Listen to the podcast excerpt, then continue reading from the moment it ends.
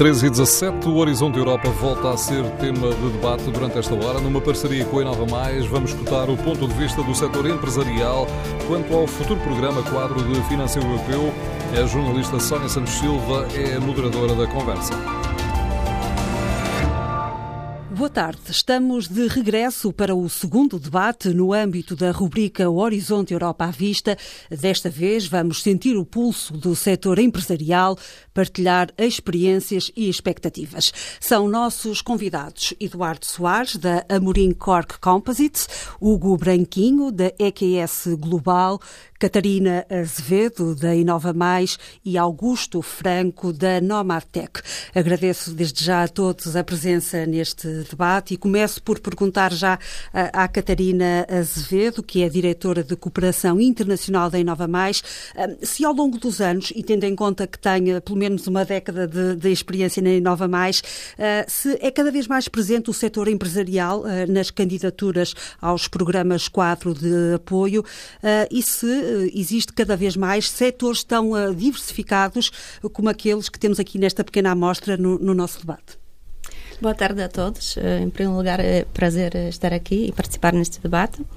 Um, e respondendo à sua pergunta, uh, acho que, que, sim, pelo menos da nossa experiência e da nossa colaboração com o setor empresarial aqui em Portugal, notamos cada vez mais esta procura e este interesse uh, nos programas europeus, o programa Horizonte também em particular. isto, na, na minha opinião, deve-se a maior procura e maior interesse por parte das empresas, mas também muito uh, porque os programas europeus evoluíram. O programa um, Horizonte e o comparando com os anteriores, o programa para investigação e inovação evoluiu ao longo dos anos. Uh, quando nas suas primeiras fases foi, muito focado uh, e direcionado uh, ao setor científico e academia, neste momento há é muito mais aberto às empresas, há muitas mais oportunidades de participação de diversas formas. Há alguns instrumentos dedicados mesmo às empresas, mas mesmo os projetos grandes colaborativos com, com vertente muito científica, uh, há abertura e realmente muitas oportunidades para um, esta participação empresarial. E nota que são, uh, esse interesse vem de setores muito diversificados? Sim, sim, sem dúvida. Uh, neste momento, pelo menos também da nossa experiência, colaboramos realmente com, com empresas de, de vários setores, empresas também com várias dimensões, uh, desde startups uh, e empresas pequenas, micro, até grandes empresas. Portanto, neste momento, o programa oferece realmente oportunidades para, para esses atores diversificados do setor empresarial. Uhum. Chamo a este debate Augusto Franco, CEO da Nomadtech. Eu digo chamo porque vai juntar-se a nós por via remota. Uh, boa tarde. Uh, para a Nomadtech, uma empresa ligada à ferrovia, de que forma é que a empresa tem beneficiado destes fundos europeus? houve logo interesse em participar com candidaturas? Uh, boa tarde a todos. É, peço por dizer que é um prazer estar, estar, estar neste programa. Uh, eu, sim, de facto, o interesse, o interesse foi, foi, foi logo praticamente no início da, da criação da empresa. Eu, eu, apenas para contextualizar melhor a, a, a Nomatec e como é que, como é que esse interesse de facto, de facto apareceu, uh, a Nomatec é uma, é uma empresa de base tecnológica que proveio da CP, portanto, Comboios de Portugal. Uh, a CP, em 2007, criou uma unidade de, de negócios de inovação e engenharia uh, que, na altura, eu, eu, costumo contar a história assim, a administração colocou a, a, questão se esse, essa unidade de negócios ou essa ou, esse, ou esse centro de competências se iria ser um centro de resultados ou um centro de custos. Eu imediatamente, e a equipa, decidimos, não, queremos que seja um centro de resultados, portanto, o recorrer a financiamentos foi de facto fundamental, sobretudo para, eh, para o arranque de projetos de cariz muito prático que foram, eh, que, que, que, geraram tecnologias, que foram produtos ou tecnologias alternativas a, a grandes multinacionais eh, com uma forte influência, com produtos de qualidade, mas com preços de monopólio, portanto, que estavam sozinhas no, no mercado. E há, e há, um facto que, que, que, que comumente se fala, Portugal tem, tem muita capacidade de engenharia, Portugal tem muito boa engenharia. Falta-nos às vezes é, é, é, é forma de nos organizar, nos organizar melhor. Portanto, eh, na, altura, eh, esse, esse, esse, esses, esses, projetos de, de, de, desenvolvimento de novas tecnologias, obviamente que exigem investimento. que na maior parte dos casos a indústria portuguesa não está preparada para, para disponibilizar. Portanto, com base nisso, o, o, o recorrer ao, ao, sistema de financiamento foi nesta fase, portanto, no período de 2007 a 2013, é fundamental. Por último, uh, neste momento posso-vos dizer que uh, estamos envolvidos no projeto Ferrovia 4.0, que é um projeto mobilizador, uh, que tem uma verba aprovada que ronda os 10 milhões de euros e que vai permitir a um conjunto de empresas em equipa desenvolver tecnologia que vai, que poderá ser e vai ser, temos esperança que vai ser utilizada num projeto que se ouviu falar na comunicação social, que é o projeto do comboio português e está assim feito um retrato de um casamento feliz entre a Nomadtec e estes eh, financiamentos eh, europeus. Hugo Branquinho certamente também tem boas memórias uh, do Horizonte 2020. A EQS Global foi reconhecida pela Comissão Europeia como uma empresa com um ADN extremamente inovador. É um reconhecimento que valeu também um prémio. De que forma é que incorporam este conceito na vossa estratégia de negócio? Obrigado. Mais uma vez, boa tarde. A EQS, a base da EQS tem que ser inovação. Porque para nós a inovação é uma questão de sobrevivência. E é uma questão de conseguirmos acrescentar valor aos serviços que prestamos aos nossos clientes. Muito desse valor vem da facilidade e, da disponibilidade de documentação que nós produzimos aos nossos clientes. E o reconhecimento da ANI e o reconhecimento de todos os nossos clientes e, e todas o H2020, no caso da Comissão Europeia, é revelador disso, é revelador da necessidade intrínseca que nós temos, daquela vontade de queremos fazer sempre melhor e de conseguirmos levar mais valor aos nossos clientes. O Hugo é responsável pela área dos negócios digitais na, na EQS. Pode apresentar-nos muito rapidamente a empresa e de que forma então é que uhum. fazem essa aposta na inovação? A empresa está, está, no, está aberta há mais de 15 anos, tinha duas grandes vetores, a gestão de ativo e a gestão de risco. Mais recentemente alavancado por este projeto H2020, que foi é muito engraçado porque realmente foi um, um output visível não só no projeto, mas também na organização da empresa, criou-se a EQS Digital. A EQS Digital o grande, tem dois grandes objetivos. Um é alavancar o negócio convencional através da digitaliza, eh, digitalização, de, de, da parte operacional, e de, numa segunda componente é de ir uh, adquirir nova, uma market share diferente com outros produtos. E esses produtos são a nossa plataforma UNO, que é uma plataforma de digitalização de ativos, portanto, a indústria 4.0. E um outro output que saiu do projeto europeu é o, o, nosso sensor. Nós temos um sensor que é patente nossa, em que permite eh, monitorizar a integridade mecânica de ativos muito complicados, como são pipelines. E os pipelines podem levar gás, podem levar hidrogênio, um tema que também com certeza vamos falar aqui, e podem levar água. Portanto, nós, o, o, o nosso objetivo é recolher dados e produzir informação e isso conseguimos fazê-lo transversal com a nossa organização. Uhum. Eduardo Soares, uh, que é uh, Innovation Manager uh, da Amorim Cork Composites, também na empresa a inovação, digamos assim, é levada muito a sério. na área da cortiça, neste caso, não havia mesmo outro caminho e uma das faces visíveis dessa aposta é a iCork Factory. é um, é o quê? É um instrumento para fazer a ligação, digamos assim, entre inovação, investigação e as necessidades do mercado? Boa tarde. Eh, em primeiro lugar, agradecer o convite para, para estar neste debate. Uh, efetivamente, a Amoricor Composites existe uh, com uma ambição clara de desenvolver novas aplicações para a cortiça uh, dentro do, do, do, Grupo Amorim. Uh, essa ambição eh, transporta-nos aqui para um binómio entre eh, conhecimento das aplicações e capacidade de desenvolvimento de materiais eh, que tem que ser levado a outro nível. E para isto, eh, uma ferramenta que nós encontramos para alavancar esta, esta combinação foi efetivamente a construção de uma fábrica piloto dentro da, da, da própria unidade onde nós uh, recorremos a alguns, algumas tecnologias que não temos uh, instaladas dentro de portas ou que temos instaladas dentro de portas, mas ali temos a flexibilidade de as trabalhar a uma escala diferente de uma linha de produção e podemos combinar ali a cortiça com uma panóplia bastante diversificada de materiais e com isto dar resposta a muitos dos desafios que, que nos chegam do mercado. Portanto, nós temos uma política de inovação eh, onde tentamos conjugar essencialmente eh, necessidades de mercado com eh, algumas propostas que a empresa e a, e a, equipa, neste caso uma equipa mais técnica, leva até aos nossos clientes e aos nossos mercados, novas aplicações.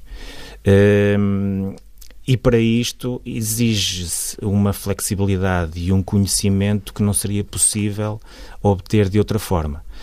Nós trabalhamos para mais de 25 segmentos de negócio diferentes Portanto, podemos falar aqui da, da, indústria automóvel, podemos falar das superfícies desportivas, dos pisos, eh, podemos falar das, eh, da, da vedação, eh, podemos falar da selagem, podemos falar da construção.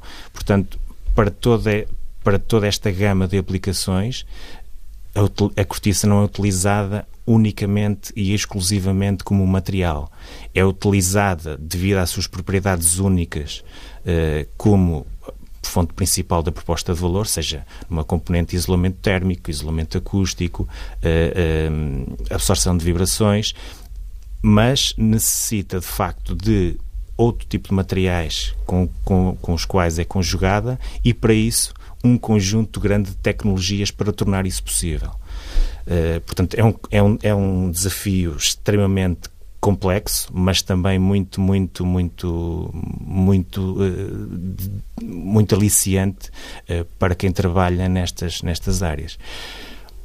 Obviamente, e transpondo aqui para aquilo que são projetos financiados e, e, e hum, projetos, vamos dizer, projetos colaborativos, é muito importante esta colaboração entre diferentes empresas no nosso universo. Portanto, perceba o que é uma empresa trabalhar para tantas áreas diferentes, áreas tecnológicas diferentes, eh, é virtualmente impossível nós termos o conhecimento apurado de cada uma destas aplicações. Portanto, a colaboração com centros de, de, de, investigação, com a academia, com outras empresas, é absolutamente decisiva para conseguirmos levar a bom porto aqui os nossos, os nossos objetivos de negócio. Uhum. E por causa dessa estreita colaboração, um, para além de inovação, há aqui outro conceito importante que é a internacionalização. E pergunto uh, aos dois, também a Augusto Franco, um, qual é o peso dos financiamentos europeus na estratégia de internacionalização das, das empresas. Eh, começo por ouvir Augusto Franco. Eh, tem, tem um peso relevante, sobretudo na fase de protótipos. Ou seja, um, normalmente eu, eu, faço minha das palavras do, do, do colega anterior a questão de de não sermos donos de todo o conhecimento e com estes projetos podermos criar um networking extremamente interessante com eh, quer com a academia, quer mesmo com os institutos de interface nacionais e internacionais, eh, permite-nos eh, reunir e integrar tecnologia no sentido de poder desenvolver os produtos, sobretudo até à fase de protótipo. Portanto, eu diria que, sobretudo, não para todos os projetos, como, é evidente, porque nós, eh, como, qualquer empresa, nós não, não sentimos necessidade de ter esse, esse, esse, esse, esse, esse espírito, estes projetos colaborativos em todas as áreas, porque há áreas em que nós, de facto, dominamos a tecnologia. Mas, eh, como é natural, há áreas em que não temos esse domínio por completo e, sendo objetivo e respondendo à questão que me colocou, em, num determinado subset de projetos, de facto, os financiamentos europeus e nacionais, e nacionais são, são importantes fundamentalmente na fase de alavancar o, de alavancar o, o quer o conhecimento, quer o financiamento para o protótipo. Uhum. Hugo. Sim, eu ia um bocadinho mais uh, à frente, no sentido em que os, um, os, os apoios internacionais também nos permitem chegar a mais clientes. Muitas das vezes nós, quando estamos a desenvolver e quando estamos à procura de parceria, não conhecemos totalmente o problema. E, e um erro que, que nós já o fizemos e gostaríamos de não voltar a fazer é desenvolver coisas que não há mercado. Portanto, e aí também ajuda não só ligar na parte de, da produção, do desenvolvimento da parte colaborativa, mas também perceber qual é a solução, qual é o real problema dos clientes.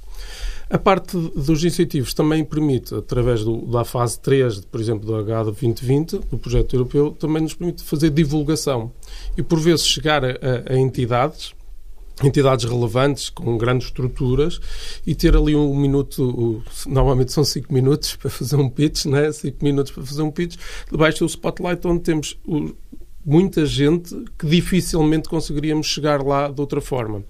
Portanto, não só na promoção, mas também na obtenção de feedback e de reais necessidades, é um, é um tema muito interessante e que para empresas, como é o caso da EQS, que é uma PME, é, é muito relevante porque conseguimos saltar muitos steps com pouco investimento. E no caso de uma grande empresa, Eduardo? Bom, no nosso caso, eh, eu diria que eh, vai depender muito do, do segmento de negócio. Portanto, o que é que eu quero dizer com isto? Eh, é perfeitamente claro para nós, hoje em dia, trabalharmos em algumas aplicações, por exemplo, na área aeroespacial, que é claramente uma das áreas que ao longo dos últimos anos temos tido mais projetos eh, europeus eh, dentro desta área, é absolutamente eh, essencial. Portanto, eh, o, o, o, nível de, de, de, prontidão que é exigido a este tipo de materiais, o grau de sofisticação, eh, não nos permite trabalhar sozinhos.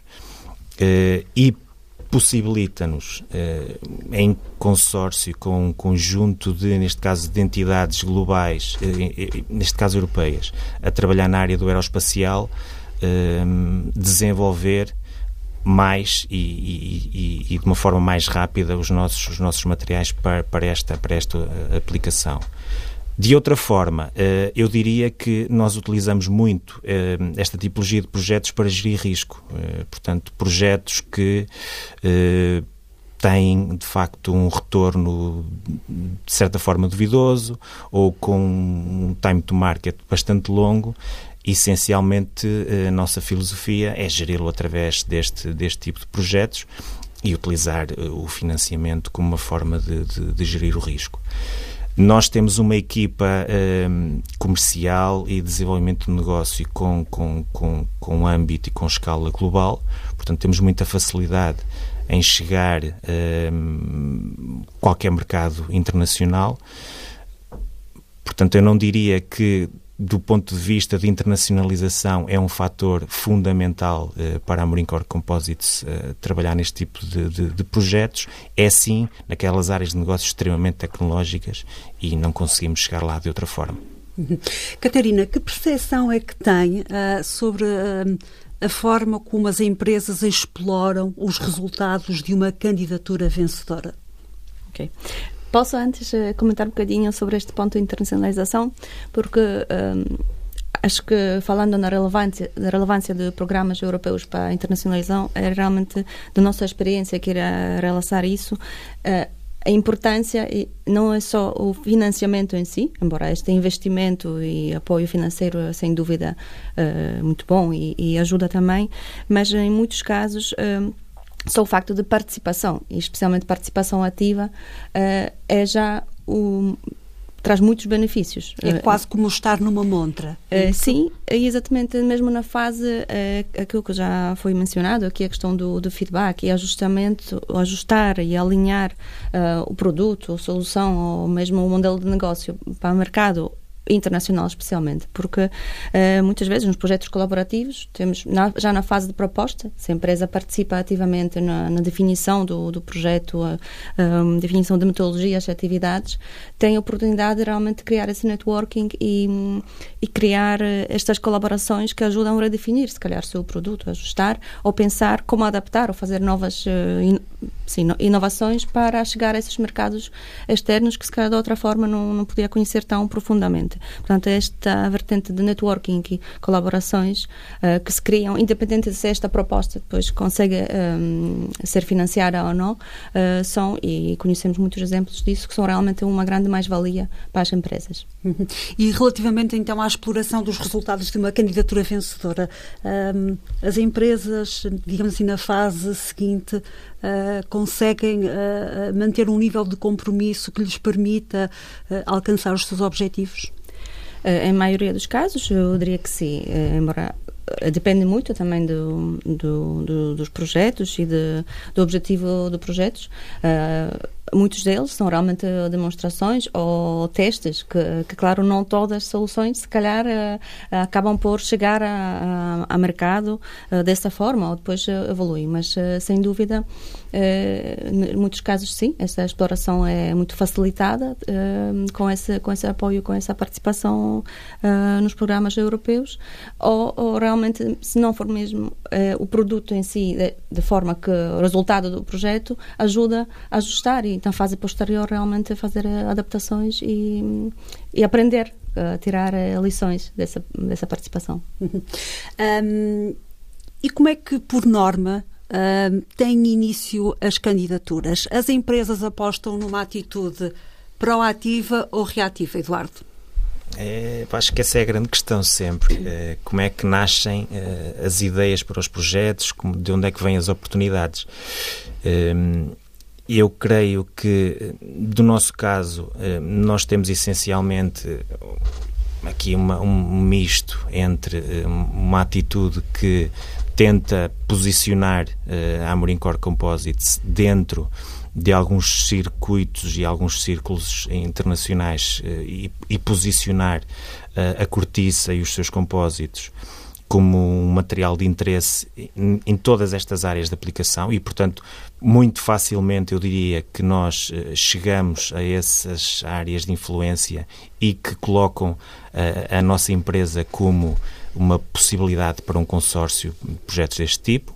E depois temos alguns casos em que nós tentamos eh, promover eh, algumas candidaturas, se bem que eh, não está aí propriamente o foco da nossa atividade neste momento. Como eu disse, nós utilizamos muito este, estas ferramentas como gestão de risco mas em áreas, como eu disse, eh, onde precisamos de uma forte componente técnica, essas são áreas privilegiadas para, para, para, para procurarmos os, os, os, parceiros.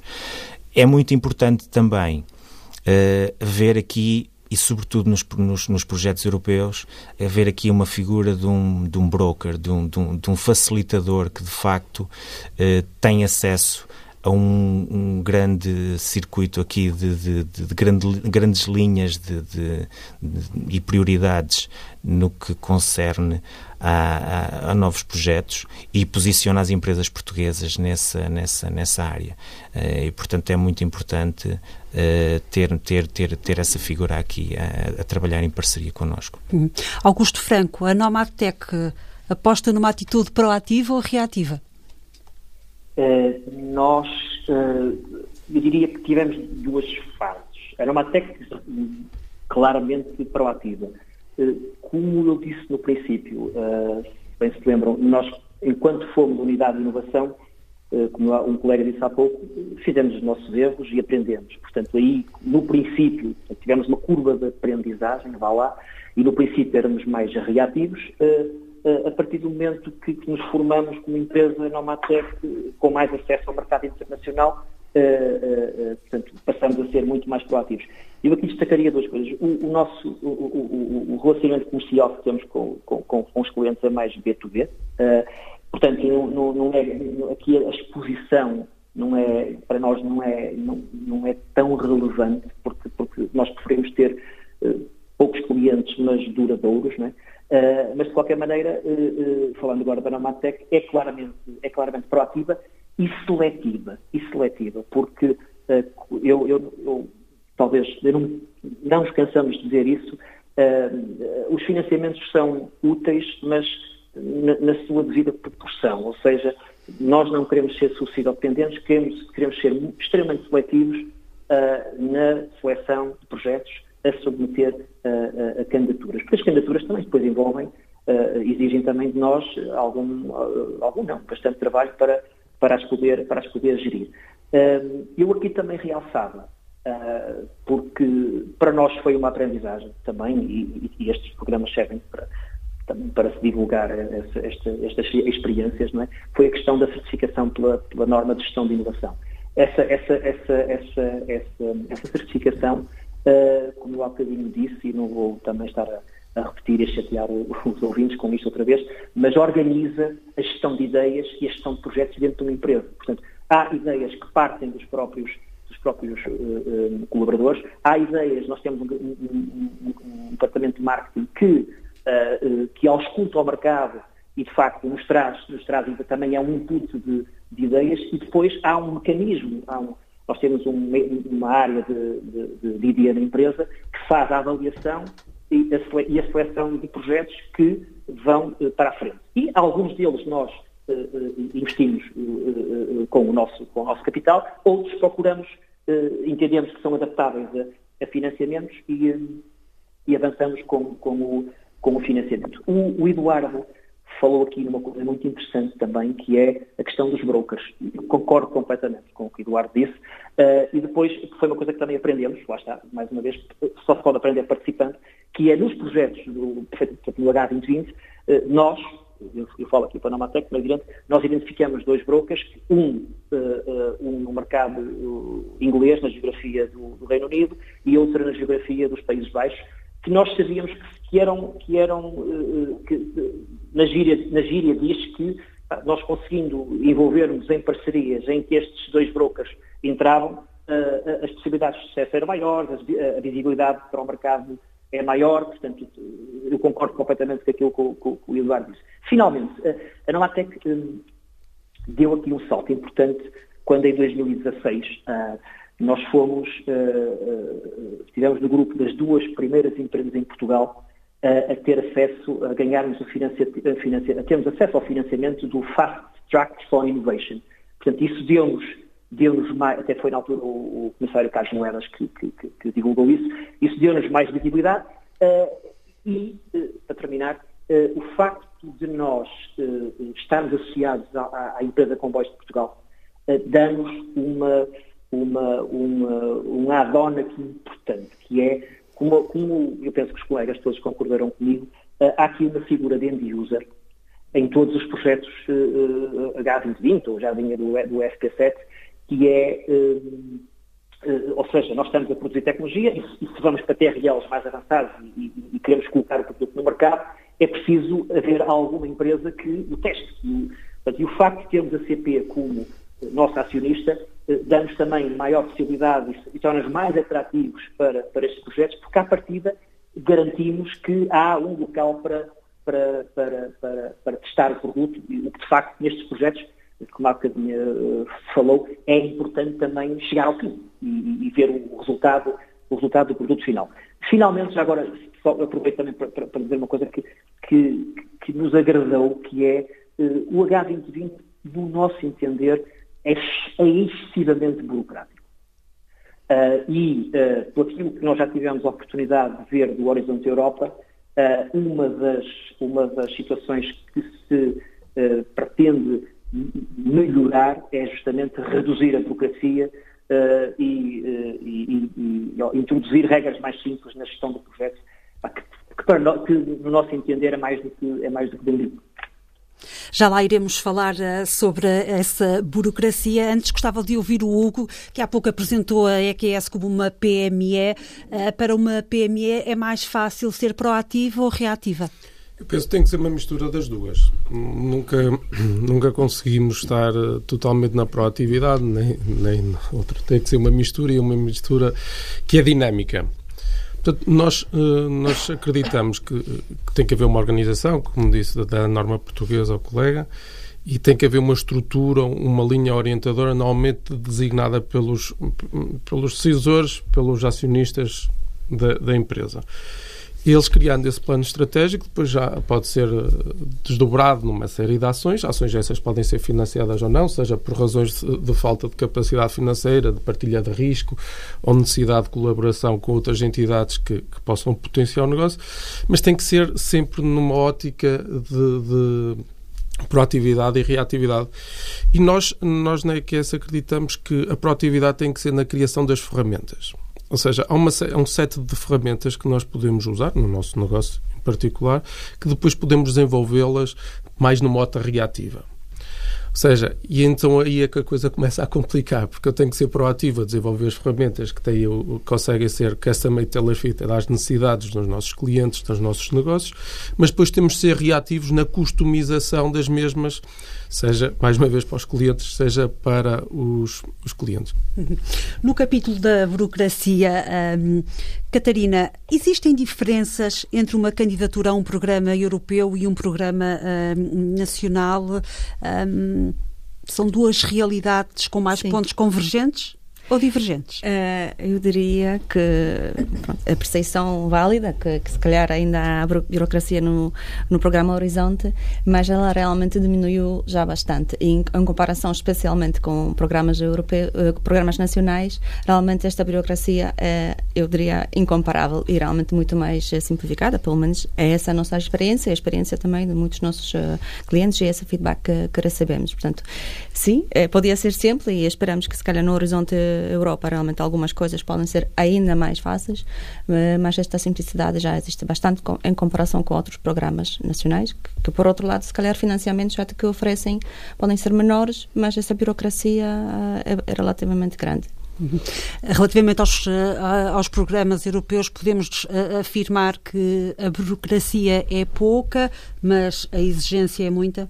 Sim, a, a exigência é muita, porque esses programas realmente procuram excelência a todos os níveis e competição e concorrência que vamos enfrentar nos, nos programas europeus é sem dúvida também maior. Estamos a competir, digamos, na, primeira liga de, de, empresas, de entidades de toda a Europa. Mas sem, sem dúvida vale a pena a tentar. Uhum. Hugo acenava com a cabeça quando se falava em eh, burocracia. é, é diferente participar num programa europeu e num programa nacional? É, é muito diferente. Portanto, nós temos a experiência das dois. Neste momento temos a decorrer um P2020 e realmente é diferente do ponto de vista inicial da, da candidatura, é, é diferente no acompanhamento e é diferente na questão financeira. Portanto, normalmente quando nós vamos, principalmente pequenas e médias empresas, né?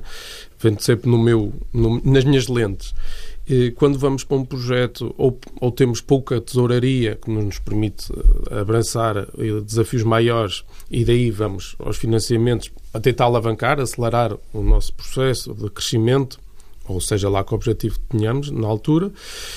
Na questão do, do, da parte portuguesa é muito mais difícil porque primeiro paga-se e depois eventualmente recebemos. Portanto, isso cria aqui um desafio suplementar na parte europeia um bocadinho, um bocadinho mais, eh, mais acautelada pelo projeto. Há uma, acredito eu que a forma como foi montada é que na parte europeia acreditamos mais na entidade que está lá, sendo que na parte portuguesa existe aqui ainda, ok, faz, vamos ver e depois logo se vê se, se é esse o valor ou outro. Okay, gostaria de comentar também eh, esta questão de preocupação com, com o mercado, porque isso é notável uh, na, na, evolução também de, de, de, programas e especialmente também no, no novo, no horizonte, de, uh, no horizonte Europa, vamos ver cada vez mais esta preocupação de não só criar conhecimento, uh, produzir sim know-how e, e, resultados de excelência, mas realmente com essa preocupação de levar, levar esses resultados a, a mercado. E vai, já, já é visível, mas vai haver cada vez mais a tendência de realmente de, de também existirem projetos demonstradores grandes, por exemplo, em grande escala, realmente com, com pilotos em vários países, por exemplo. O nosso tempo está uh, a esgotar-se, mas antes de terminarmos, eu gostaria ainda de ouvir um, uh, o Eduardo uh, Soares e o Augusto Franco sobre a experiência que têm em candidaturas em programas europeus e nacionais. Eduardo, existem muitas diferenças?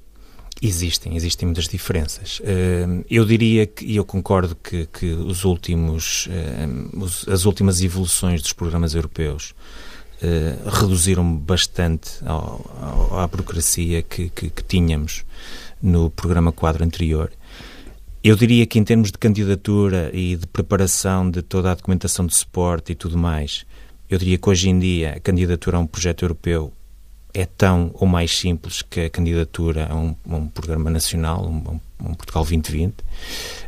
Um, acho que há uma competência crítica uh, na, na, na, na, gestão e no acompanhamento dos programas europeus que uh, as empresas e quem lidera este tipo de, de, projetos em Portugal deve desenvolver, que é, uh, de facto, o projeto é mais fácil de fazermos a candidatura, é mais complexo de gerir pelo nível de exigência, que é muito substancial, e portanto nós temos que nos habituar, uh, indo por esta via, as empresas uh, a dedicarem de facto mais, mais recursos ao acompanhamento desta tipologia de projetos e a termos competências de gestão de projeto e gestão de equipas que têm que ser bastante desenvolvidas e, e, e gestão de equipas, quando nós, e quem, os ouvintes que estão a escutar-nos e que trabalham nas áreas de desenvolvimento e de tecnologia, sabe que gerir uma equipa, gerir equipas diferentes, trabalhar uh, em áreas bastante distintas, todas em prol do mesmo objetivo, é uma tarefa bastante, bastante complexa. E, portanto, aqui é uma competência crítica no desenvolvimento com sucesso desse tipo de projetos. Nos programas nacionais, penso que é diferente por causa da questão da proximidade, da, da, da, é mais fácil a comunicação, a distância, tudo isto auxilia bastante o, o, o processo e torna um bocadinho mais simples. Acho que há ainda outra coisa que os projetos, os programas europeus uh, são melhores.